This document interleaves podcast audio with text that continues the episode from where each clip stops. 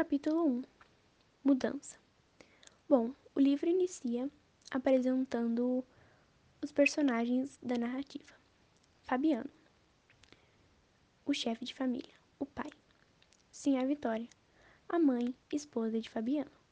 Os dois meninos, os filhos do casal, acompanhados pela cachorra baleia e o papagaio de estimação. Infelizmente, foi morto para ser utilizado de alimento. Todos arrastavam-se devagar pela longa seca da caatinga. Sim a Vitória, com o filho mais novo e o baú de, de folha na cabeça. Fabiano sombrio, cambaio, a cuia pendurada numa correia presa ao cinturão, a espingarda de pederneira no ombro. O menino mais velho e a cachorra-baleia iam logo atrás. Andavam por caminhos incertos, Fabiano, então, encontrou uma fazenda completamente abandonada.